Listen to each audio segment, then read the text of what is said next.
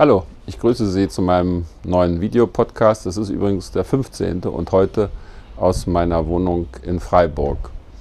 Vor ganz kurzem ist die deutsche Ratspräsidentschaft nach einem halben Jahr intensiver Arbeit zu Ende gegangen. Bei meinen vielen Auslandsreisen übrigens haben mir viele äh, Freunde und Kollegen aus aller Welt gratuliert zu dem, was erreicht worden ist. Das Wichtigste war natürlich ein Ergebnis bei der Frage der Verfassung von Europa in der Zukunft. Also jetzt nennen wir das nicht mehr Verfassung, sondern einen Reformvertrag, der in den frühen Morgenstunden des 23. Juni nach intensivstem Hin- und Herziehen doch noch auf den Weg gebracht worden ist. Dabei hat sich erwiesen, dass Polen ein sehr schwieriger Partner war. Es ist völlig normal, die Interessen des eigenen Landes hier nachhaltig zu vertreten. Aber was schon problematisch war, das war die Begleitmusik antideutsche Ausfälle von polnischen Politikern in der Presse und dann die Geschmacklosigkeiten des Boulevards. Und es ist wichtig gewesen, dass es nicht eine entsprechende Retourkutsche auf deutscher Seite gegeben hat. Klar, der Boulevard hat hier auch geantwortet, aber alle verantwortlichen Politiker haben sich sehr zurückgehalten.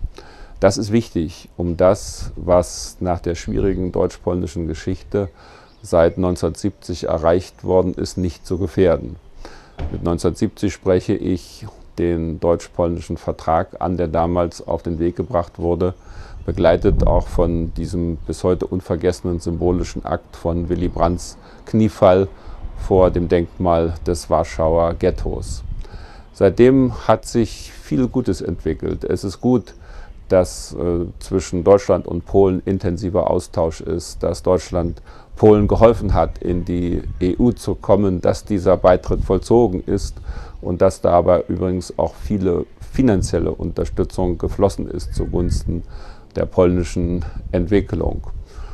Das alles ist gut und es ist schade, dass es heute in der polnischen Regierung Leute gibt, die mit antideutschem Ressentiment versuchen, innenpolitische Pluspunkte zu bekommen. Umso wichtiger, dass wir bei dem Kurs bleiben, das alles nicht in Frage zu stellen, was an Positiven, an Aussöhnung, an Ausgleich, an auch kameradschaftlichem und partnerschaftlichem Umgang miteinander zwischen beiden Ländern erreicht worden ist, in Frage stellen, sondern dass wir souverän bleiben und auf diese positiven Entwicklungen weiterhin setzen. Vielen Dank für Ihr Interesse.